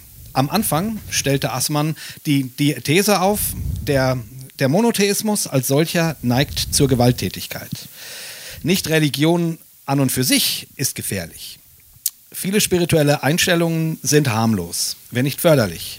Gewalt ist ein Problem der monotheistischen Weltreligion. Das gilt vor allem dann, wenn ihre Anhänger den Anspruch ihres Gottes auf alleinige Verehrung in der, in der ganzen Welt durchsetzen wollen. Durch den Monotheismus kam die Sprache von richtig und falsch in die Welt der Religionen. Dieser Anspruch absoluter Wahrheit führt dazu, dass die Ungläubigen Missionsobjekte werden, die es zu, die es zu bekehren gilt. Oder Feinde, die man entmachten oder ausschalten muss. Das ist ja nun auch etwas, was man äh, schon öfters mal gehört hat. Ne? Mhm. Also ich weiß, dieses Argument mhm. ist eines der Lieblingsargumente des modernen Atheismus, mhm. ähm, dass sie sagen, Monotheismus ist per se ähm, gewalttätig, mhm. weil er zwischen richtig und falsch mhm. so deutlich unterscheidet, dass du entweder assimilieren oder vernichtet mhm. äh, oder vernichten musst. Ja, sag doch noch mal ein paar ja. Sätze zu dieser, finde ich ja mhm. durchaus klugen mhm. Kritik ja. an unserem Glauben. Ich meine, wir sind mhm. nun mal Monotheisten. Ja, ja und äh, die Geschichte im Judentum bereits und im Christentum hat das ja oft gezeigt. Nicht? Also ja. kaum waren die Christen nicht mehr verfolgt, haben sie nicht lange gebraucht, selbst Verfolger zu werden und es für selbstverständlich zu halten, dass der Staat Ketzer töten darf, weil der Unglaube keine Rechte hat und, und so weiter. Also diese Verknüpfung gibt es, diese Verknüpfung von Absolutheitsanspruch hin zur absoluten Durchsetzung dieses Anspruchs eben auch mit Gewalt. Und Assmann selbst hat diese steile These ja korrigiert. Also ich, ich gehe dem ja entlang so und, und, und sage, man kann die Spur ziehen, aber Monotheismus ist eben auch in sich ambivalent. Das ist teilweise so ausgelegt worden, dass man im Anspruch des wahren Gottes sich gegen alle anderen stellt. Der biblische Monotheismus, und das sagt der späte Assmann immer deutlicher, ist ein Monotheismus der Treue, wo Gott sich erweist als Schöpfer aller Menschen und er darum allen Menschen absoluten Wert zuspricht als Ebenbilder Gottes. In diesem Sinne ein Monotheismus, der die, den unendlichen Wert jedes menschlichen Lebens betont und als Wille Gottes begreift, müsste ja. eigentlich maximal Abstand zu Gewalt nehmen. Und das wäre die gute Richtung, wo ich sagen würde, da zielen eigentlich die biblischen Texte hin, aber faktisch ging es oft auch in die andere Richtung. Aber das ist natürlich sozusagen auch genau der, das wäre sozusagen der Unterschied, ich sag's mal in meinen Worten, zwischen ähm, digitaler und analoger Religion. Also digitaler Einsen und Nullen, ne, ähm, Systematisierung, richtig, falsch, das musst du glauben, das und das nicht, mhm. das darfst du tun, das darfst, darfst du nicht tun. Also Schwerpunkt auf auf dem Was, auf den Aussagen. Mhm. So, ähm, analoge Religion wäre für mich beziehungsorientierte Religion, mhm. das, was du gerade mhm. gesagt hast. Äh, der monotheistische Gott der Juden erweist sich in der Treue. Mhm. Also im, im Zueinander stehen und in der Aufforderung auch als Mensch zueinander zu stehen. Ne? ja. ähm, du sollst, ich will dich segnen und du sollst ein Segen sein zu Abraham und dann genauso liebe deinen Nächsten wie dich selbst und so weiter. Oder gar liebe deinen Feind. Also, ne?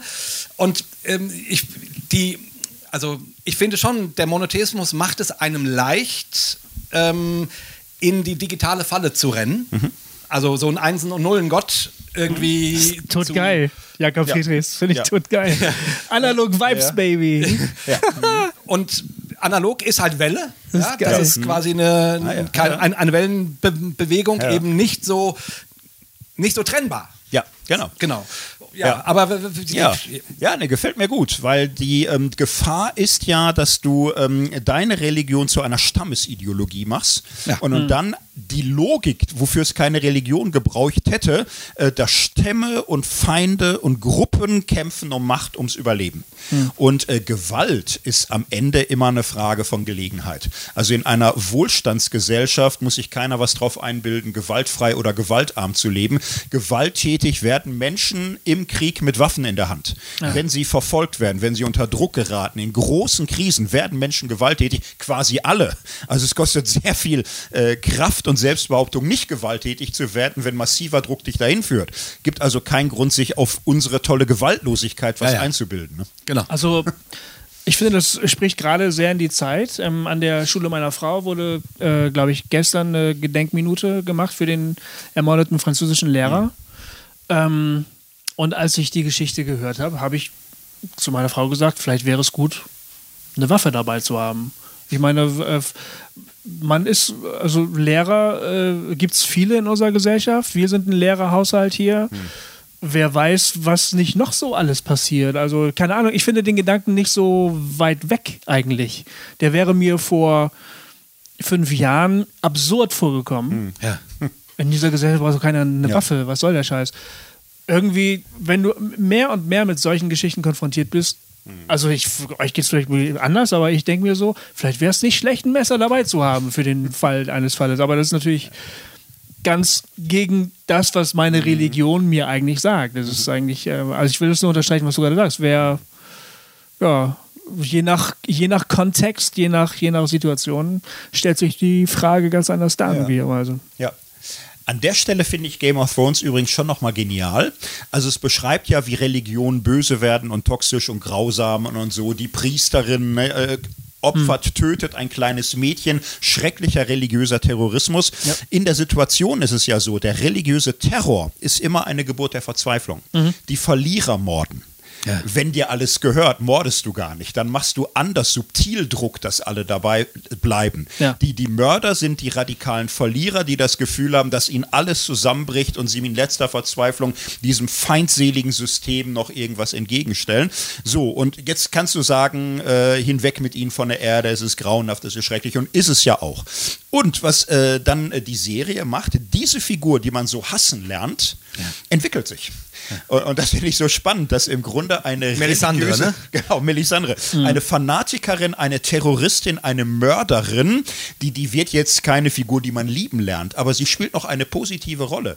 Ja. Und das finde ich in dieser Serie nun so wahnsinnig äh, genial, dass sie trotz starker Religionskritik auch die bösen Menschen sein lässt, die manchmal sogar ihre wertvollen Eigenschaften noch einbringen zum größeren Gut, wenn man sich das behalten könnte. Denn die Feinde mit radikaler Feindschaft noch, noch weiter zu radikalisieren, ich glaube, das ist eine schwierige Situation, wenn eine Gesellschaft sich so hoch schaukelt, wo, wo wirklich nur noch die Radikalen am Ende das sind, was äh, gesagt wird und alle Zwischentöne im Grunde als Feigheit gelten.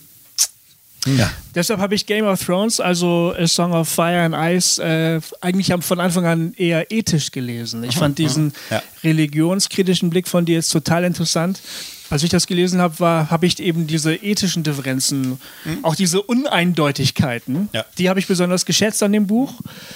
Ähm, und ich habe mich gefragt, ob das möglicherweise auch daran liegt, dass es, glaube ich, geschrieben wurde, als der War on Terror ähm, äh, gerade da tobte. Ne? Also die Achse des Guten und die Achse des Bösen waren gerade Begriffe, die die äh, Medienlandschaft beherrscht haben, die politisch gerade und gerade das macht, macht die Geschichte eigentlich deutlich, dass auch die Guten recht schnell böse sind und die Bösen plötzlich gut werden können. Also die, diese Uneindeutigkeiten im ethischen Bereich, das fand ich ziemlich stark, muss ich Ja. sagen.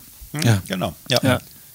Ja, und sich das warm zu halten, dass man nicht die Feindbilder, die man von allein baut, das können wir alle gut, die mit der Wirklichkeit verwechseln. Ne? Mhm. Auch der Böseste ist nochmal was anders, als mein Feindbild aus ihm macht. Aber es ist natürlich extrem schwer. Ja. Und äh, nicht zur Unzeit äh, etwas, was man sagen kann. Ja, und die- das, äh, ach, mein Gott, das zu üben, also, und du hast ja vollkommen recht, äh, wenn es einem gut geht, ist also ist die Zeit, das zu üben. Möglichst, äh, weil da hast du eben keine Waffe Ja. in der Hand, also keine wirkliche. Ne? Du hast sie auch irgendwie nicht nötig, ne? Du hast sie ja auch nicht nötig, Ja. aber du hast ja, ja trotzdem deine Feindbilder. Ja. Ne? Und ich kenne das, also ich kenne das von mir, keine Ahnung, dass mich Leute auf Facebook so nerven, äh, dass ich irgendwie denke, oh, ich kann das nicht mehr hören. Ich, äh, ich blockiere dich oder so. Ja. Ne? Ähm, ähm, darf man ja auch, ne? Ist, finde ich jetzt äh, auch legitim.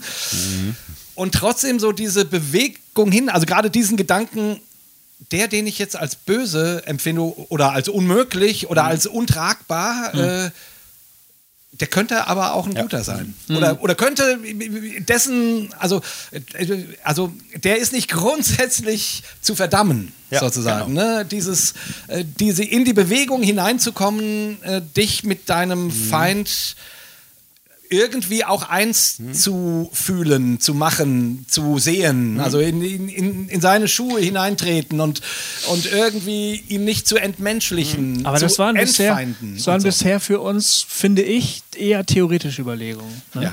Wir leben jetzt in Zeiten, in denen Prepper sich be- vorbereiten auf den Bürgerkrieg. Also in Deutschland. Ne? Hm. Irgendwelche KSK-Leute sammeln Munition. Ne? Das, ähm, wie heißt das Zentrum für politische Schönheit? Äh, Wie heißt die? Die haben doch gerade die. Hm. Ähm, äh, wo sind unsere Waffenaktionen gestartet? Die stellen überall so Waffenrückgabecontainer auf. Ne? Ja, so in der, in der Bundeswehr-Ästhetik, ne? Und sage, wo sind unsere Waffen? Wenn, wenn du eine Waffe hast von der Bundeswehr, kannst du die da reinschmeißen. Echt? Ja. ja. Und, ähm, und Rick Joyner, ne, äh, der, der charismatische Leiter aus den USA. Prophet. Der quasi, also sagt, Also zumindest wird er so genannt. selbsternannte Prophet ähm, ruft zu den Waffen. Er sagt, wir Brüder und Schwestern, wir bereiten uns vor auf den Krieg gegen das Böse, gegen den Kulturmarxismus. Mhm. Gegen Gott, hat uns, Liberalen. Gott hat uns bereits jetzt schon mit Generälen gesegnet. Es geht jetzt bald los. Ne? Mhm. Irgendwie die Frage, ja- Gewalt ja oder nein, wird zunehmend keine theoretische, die wird zunehmend eine praktische Frage. Ne? Mhm. Man, wir müssen tatsächlich wahrscheinlich zu dieser Frage tatsächlich eine Haltung entwickeln, weil wir sie nicht mehr nur theologisieren können, im Prinzip. Mhm, Ja. ja, und das finde ich dann so erschütternd, dass diese Gewaltsprache in manchen religiösen Kreisen ja wirklich sehr dominant ist. Ja. Und äh, es, es werden die Waffen gesammelt, es wird zu den Waffen gerufen. Und äh, da hat so ein Buch wie Game of Thrones mehr Feindesliebe, weil es am Bösen immer noch so versucht, das Menschliche irgendwo zu entdecken. Die Bücher stärker noch als die Serie. Die Serie gibt ein paar am Ende ganz auf. Und, und so, aber im Großen und. Ganzen, im Großen und Ganzen Die achte Bösen Staffel war ein Schlag ins Gesicht, ey. Das war, genau. Aber ich finde es hat, ja, ja. Ja, ja. Ja, die wollten zum Ende kommen.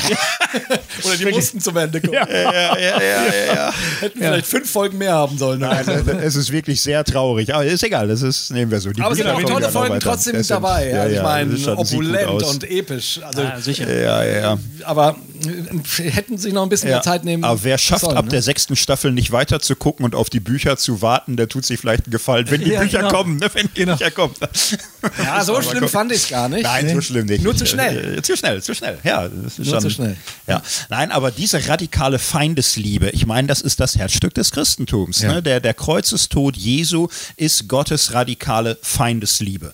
Alle Theorien, die du da machen kannst mit Sühne, das ist alles wichtig und, und so weiter. Aber das ist äh, die Feindesliebe ist, die uns erlöst, weil wir feindselig äh, zu Gott, zu uns, zueinander in irgendeiner Weise abgewandt, kalt, stumpf. Es ist das Herz des Evangeliums Evangeliums. Und daran zu glauben, an Gottes Feindesliebe, heißt ein Liebender zu werden in einer Radikalität, die wir immer nur anfänglich umsetzen können. Aber wenigstens mit diesem Ideal zu leben, das müsste Glaube sein. Ja. Und sich da so gehen zu lassen und eine Religion ohne Feindesliebe. Und das ist leider real existierendes Christentum heute schon oft geworden. Das ist einfach sehr deprimierend. Ne? Ja, das ist wirklich wahr. Stimmt. Ich habe äh, noch eine Frage und zwar, weil wir es eben, du, du beschreibst ja dann eben so die, du, du sagst, sichtbare Religion ist oft radikale Religion. Und wir hatten es ja jetzt ja schon von den Spatzen und von dem und von dem Herrn des Lichts, sozusagen die beiden radikalen Flügel. Ähm, die Spatzen sind eher so super puritanisch, asketisch.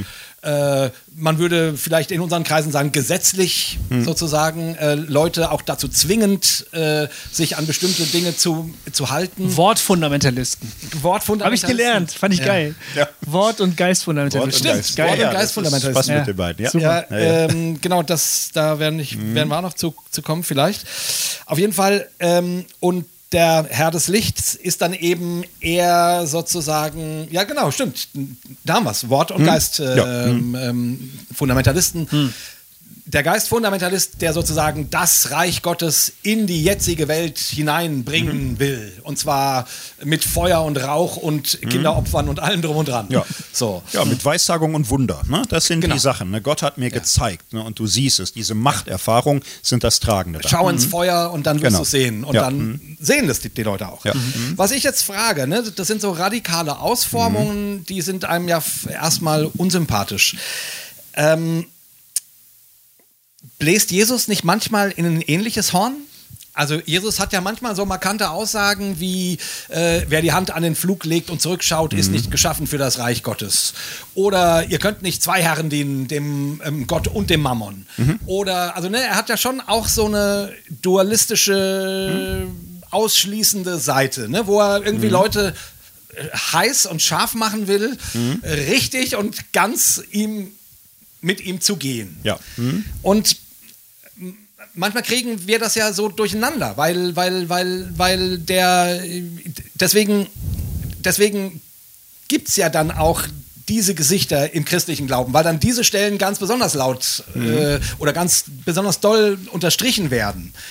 Wie, wie, wie, wie machst denn du das? Also wie, wie, wie, krieg, wie versuchst du das zu sortieren, ohne Jesus irgendwie so einen Tesastreifen über den Mund zu kleben? Also Ja. ähm, die Sache ist komplex. Ich hätte jetzt aber schon auch eine einfache Lösungsvorschlag. Ganz schlicht der. Ähm, zum Glauben gehört ein gewisser Dualismus. Und das ist etwas völlig anderes, als wenn der Glaube zum Dualismus gehört. So. Im Okay. Glauben kommst du immer wieder auch mal in Schwarz-Weiß-Situationen, in Entscheidungssituationen. Ja oder nein, Licht oder Finsternis, Hass oder Liebe, das gehört dazu. So, und aber der christliche Glaube ist in sich nicht dualistisch. Überhaupt nicht. Es, es gibt nicht Gott und gegen Gott. Ne? Du hast ein Gegenüber von Gott und Schöpfung und das ist von Liebe und Kreativität geprägt. Und dann hast du in der Welt, der geschöpflichen Welt, ein Riss von Licht und Finsternis, Gut und Böse. Daraus wird aber kein Dualismus. So, der, das Christentum ist ein monotheistischer Glaube mit dualistischen Komponenten, die immer wieder kommen und die erträglich sind, wenn sie in diesem Monotheismus der Wahrheit und der Liebe getragen sind. Du kannst diese Logik zu einer dualistischen Religion machen, da ist dann alles schwarz oder weiß, Freund oder Feind, Himmel oder Hölle, Gott oder Teufel. Das ist aber was anderes, ein anderer Religionstyp. Und du kannst das Johannesevangelium total übertreiben, dann bist du in der Gnosis. Dann hast du diesen anderen Religionstyp und äh, der hat nicht mehr diesen Universalismus ähm, der, der Menschenliebe und der Wahrheit, der hat einfach Kampf, alles ist Kampf. genau. So, und, und das ist dann ein Verrat im Grunde an der, an der Grundoffenbarung Gottes als der Herr des Ganzen. Dann wird er Teil eines Dualismus und das ist er nie. Er ist Anfang und Ende. Das wäre mein Vorschlag. geil. Ja. Hammer. Das ist, äh, da, äh, da hast du jetzt mit, mit ein paar Sätzen mir ein theologisches Problem, was ich schon echt lange mit mir rumschleppe, weil ich das immer versuche auseinanderzuhalten. Und du hast mir jetzt ein paar Begriffe gegeben, um das anzufassen. Ja.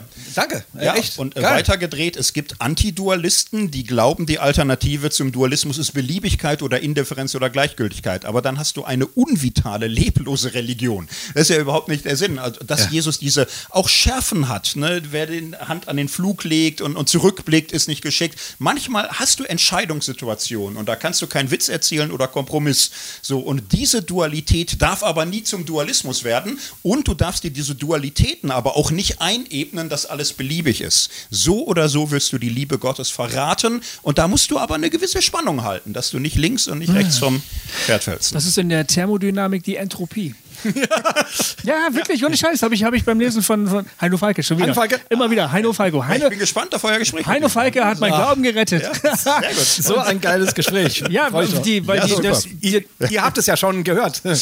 Stimmt, nur ich nicht. genau. Der einzige Mensch auf der Welt. Jetzt. Jetzt, Ja, aber- gerade hören. Aber Also das Buch ist auch wirklich sehr lesenswert. Ja, okay, äh, nicht, ja. nicht nur sehr lesenswert. Genau, da habe ich es zum ersten Mal verstanden. Das, das Gesetz der Entropie ist ja sozusagen, wenn die Gegensätze sich also ineinander aufgehen und dann ein, ein, äh, ein, ein Gleichgewicht bilden, dann kehrt Ruhe ein. Aber eben auch irgendwie sehr, lang, sehr langweilige Ruhe. Also der, die, die ursprüngliche Dynamik, zum Beispiel Spannung zwischen- hört auf. Die Spannung hört auf, Ja. genau. Und das, was man sich eben dann auch kreativ zunutze machen kann, ne? oder, oder was, was Prozesse brauchen, um angestoßen und fortgeführt zu werden, hört dann halt auf. Also das würde ich dann als Beliebigkeit bezeichnen. Ja, das ist genau. so diese, wenn man den Dualismus vollkommen auflöst, alles ist gleich, dann ist das so eine entropische Indifferenz irgendwie, die auch keiner wollen kann Ja, genau. eigentlich. Ja. Ja. Ist die Unterscheidung zwischen Wort- und Geistfundamentalismus f- von dir? Nein, die gibt's schon. Die gibt's schon. Ja.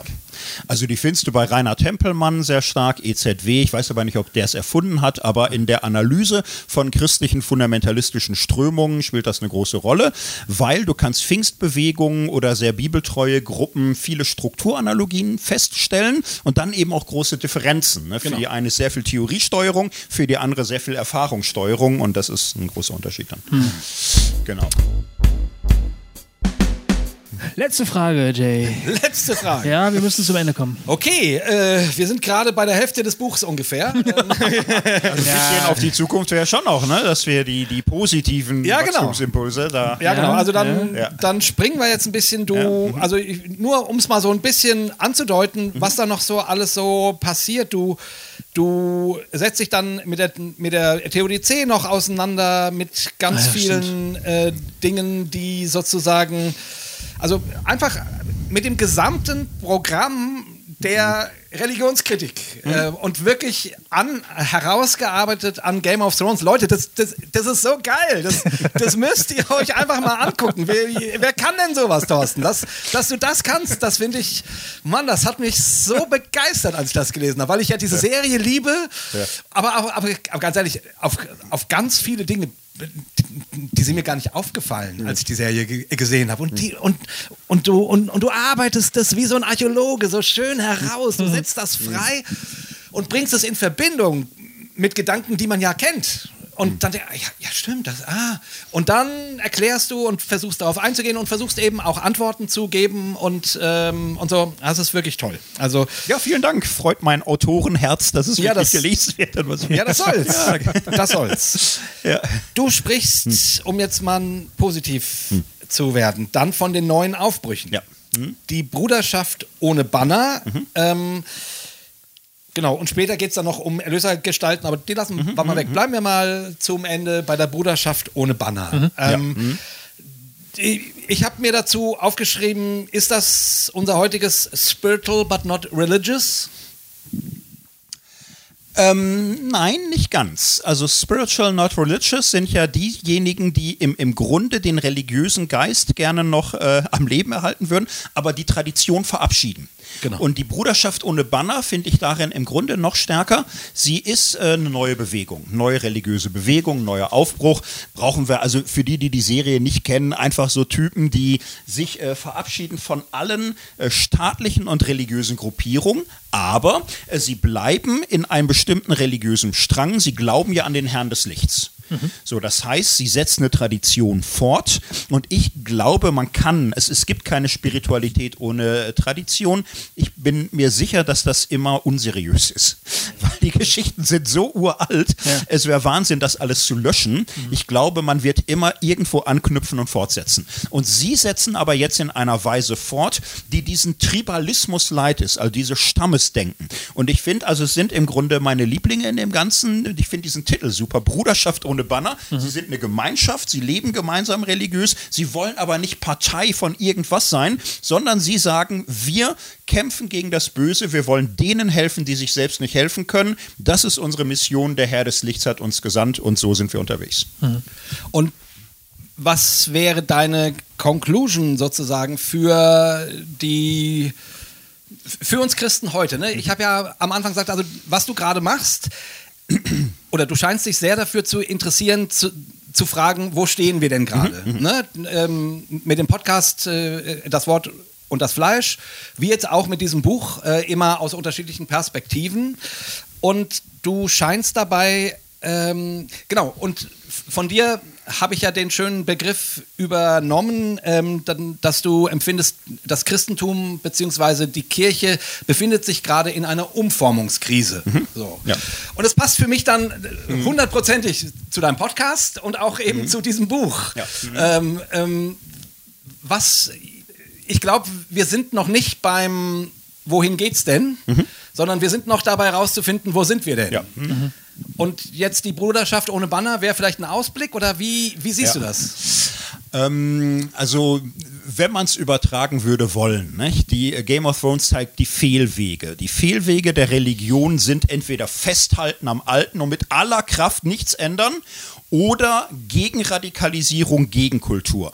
Beides macht äh, unfreundlich, macht äh, menschenverachtend, macht selbstgerecht, kommt auch nicht gut an, äh, ist eine Strategie für Verlierer. Das wird beides nicht funktionieren. Ähm, der dritte Weg oder die dritten Wege, ich rede ja da gern im Plural von, ja. werden äh, diese Fallen verstehen wir müssen alle ertragen, wir werden nicht mehr so gemocht.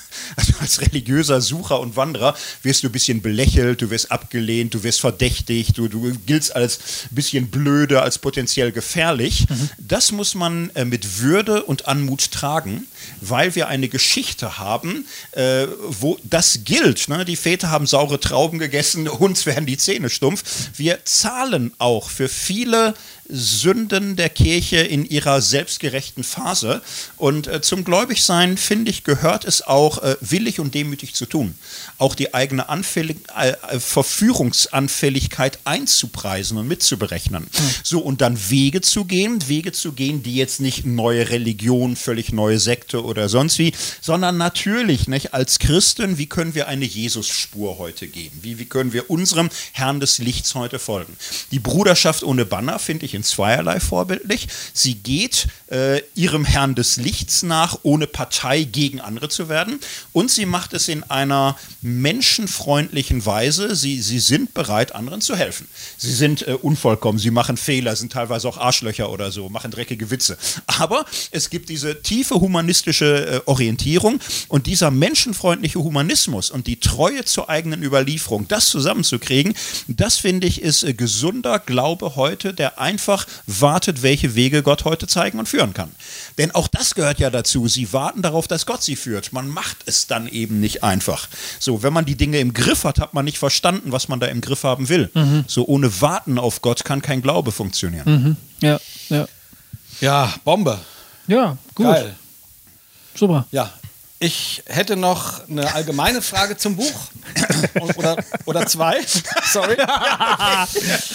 Die mich wirklich selber ja. interessieren, wenn es jetzt äh, zu viel wird. Du hast noch zehn Minuten. Ja, nee, ich glaube, das brauchst nicht. Ich okay. glaube, das ja. geht schnell. Nur die habe ich mir hinten ins Buch geschrieben, okay. als ich ja, okay. gelesen habe. Also okay, mach mir, das. Muss ich die jetzt stellen? also, ich habe mir hier aufgeschrieben, hättest du das Buch auch geschrieben, ähm, wenn, wenn die Serie geradliniger also eine typische Heldenreise gewesen wäre. Also, was, was ich sagen will, mhm. das Interessante an Game of Thrones ist, ist ja, dass es unglaublich viele Umwege macht, die, mhm. die, und wie gesagt, die Bösen sind auch ein bisschen gut und die Guten sind auch ein bisschen böse. Die typische Heldenreise ist mhm. ja wesentlich geradliniger. Ja. Ne? Also die, die kommt mit wesentlich viel, äh, also die braucht nicht so viele Umwege und die hat auch nicht so viel Schwarz, ähm, die ist wesentlich schwarz-weißer. Ah, ja, du zitierst ja sogar äh, Campbell, glaube ich. Ja, ne? ja, oder, Joseph Campbell, ja. Hm. Und ich was, hast, was hast du eigentlich nicht gelesen? Also zum Beispiel ähm, Herr der Ringe ja. ist, hm. ist wesentlich, ist, ja. ist, ist, die Heldenreise wesentlich geradliniger. Ja. Hm. Die, ähm, ähm, ähm, die Hobbits entwickeln sich aber die sind immer gut. Mhm. Weil sich Tolkien eben auch viel stärker an den Klassikern orientiert, also ja, an, genau. den, an, den, an, den, alten Mythen. Ne? Genau. Ja. Und, und, meine ja. Frage war, hättest du dieses Buch auch geschrieben, wenn das äh, nicht so eine, also wenn es eben eine geradlinigere Erzählung gewesen wäre. Nee, dann wäre es kein ganzes Buch geworden. Das finde ich die mega Stärke an der Serie. Hm. Da gibt es auch eine Folge, die heißt, glaube ich, Bastarde, Krüppel und Zerbrochenes. Mhm. Und ähm, also diese Einsicht, dass wir Menschen alle tiefe Gebrochenheit in uns haben, aber, wie heißt es, ein Zwerg äh, kann einen langen Schatten werfen, wenn das Licht richtig steht. Mhm. Also äh, Gott kann aus uns allen viel machen. Und das finde ich eine sehr realistische Anthropologie. Ich auch sage auch eine biblische Anthropologie. Mhm. Weil was sind denn Leute wie David bis Paulus, wie Mose und, und, und so für, für Menschen mit ihren Gebrochenheiten? Die können auch mal Leute umbringen oder werden Ehebrecher oder werden Verfolger wie Paulus und, und, und so. Und äh, diese Gebrochenen, aus denen kann so wahnsinnig viel kommen, wenn ihr Leben in die richtige Hände kommt und sie die Offenheit haben, auch nochmal neu anzufangen. Ihre eigene Gebrochenheit anzunehmen, das musst du ja auch hinkriegen. Dann nicht stolz oder dich da völlig gegenzuhalten, sondern mit der eigenen Gebrochenheit trotzdem zu versuchen, in eine gute Richtung zu leben. Das ist großartig, hier ganz säkular, aber als christlicher Sicht fällt mir da sehr viel zu ein. Gerechter und Sünder. Das ist das Leben. Ich habe auch die Antwort gleich dahinter geschrieben. Ich glaube nicht, dass du das geschrieben hast. Und das hast du jetzt sehr schön bestätigt. Prophetische Gabe akkreditiert. Und das ist ein, das ist ein Ja. schöner Satz. Ein Ja. Zwerg kann einen langen Schatten werfen. Äh, wunderschön. Okay, letzte Frage jetzt tatsächlich ähm, persönlich von mir. Ist das Buch eine Aufarbeitung? Also eine persönliche Aufarbeitung. Es ist, man, man könnte es so nennen, es ist der Versuch, mich ja auch selbst zu orientieren. Also wenn ich ein Buch anfange, weiß ich nie, was da drin stehen wird. Ich schreibe es, um zu wissen, was ich zu Dingen denken soll. So. Und äh, insofern war es der Versuch, mich zu orientieren, die Serie als Hilfe zu nehmen, Religionsgeschichte zu gucken, wo sind wir gerade. Und dabei hat es mir geholfen. Aber ja, wir sind auch mittendrin. Ne? Und es geht Schritt für Schritt. Und äh, da die Jesus-Spur zu finden, das finde ich ist die große spannende Herausforderung. Und das merkt man einfach. Das ist so cool. Und deswegen nochmal die Werbung. Ähm, Leute, auch wenn ihr mit Game of Thrones nichts anfangen könnt, ich finde, man kann das Buch total mit Gewinn lesen. Das Problem ist, dass da Spoiler drin enthalten sind. es sind Spoiler drin, ja, Oder? das Ja. ist schon wahr. Äh, also von daher können gerade die, die nichts mit der Serie anfangen können, das Buch mit noch mehr Gewinn lesen. Genau, stimmt, äh, stimmt. Genau. Äh, Können weil- danach mitreden. und die Leute, die mit der Serie was anfangen können, die Kennst haben sie ja schon. eh schon gesehen. Richtig. Also, äh, Kann nichts mehr passieren. Ja, Ich habe die Serie jetzt nochmal angefangen. Nochmal von vorne. ja, sehr schön. Ja, ja. Ich wollte nur einfach Ja. nochmal, also Und dein Buch sich, ist schuld. ja, also, es lohnt sich wirklich. Das war, wollte ich sagen. Ja. Okay, Mic Drop. Schön.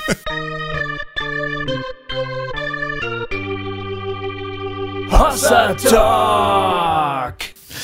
Vielen Dank, Thorsten. Das war großartig. Ja, danke schön. Mal wieder sehr intensiv. Mit dir zu reden, ehrlich. Wir hoffen, wir haben dich nicht zu sehr gestresst. Du hast noch heute viel Arbeit vor dir. Nein, alles super. Ich bin eher frischer nach so Gesprächen. Gut, sehr gut. Alles Ja, das, das ist echt, ich, ich meine, wir haben uns hier echt Ja. die Seele aus dem Kopf geredet und der Thorsten sitzt da so, als, so als hätte er gerade ein Kaffeechen getrunken. weißt du, Wie, wie Sirio, der Fechtmeister, weißt du? Wir, wir versuchen ihn zu trennen. oder? Genau, stimmt. Heute nicht. Heute nicht. Nicht heute. Ja. Was Nicht sagen heute. wir zum Tod? Nicht heute. Ah, ja. Okay, Das, Freunde. Das wäre übrigens, wir suchen doch immer noch ein Abschlussritual für Cobains Erben. Ah ja, stimmt. Das wäre ein schönes. Abschlussritual. Ja, was sagen was wir, sagen wir zum Tod? Nicht, Nicht heute. heute. Ey, das ist geil, das Das machen ist wir. geil, das machen wir, Das ist oder? cool. Ja, schön. Ja. Okay, Thorsten, vielen Dank. Äh, wir verabschieden uns traditionell, weil, wie du schon gesagt hast, ohne Tradition ist alles laff. Deshalb verabschieden wir uns mit einem dreifachen Hossa, Hossa, Hossa. Bis zum nächsten Mal.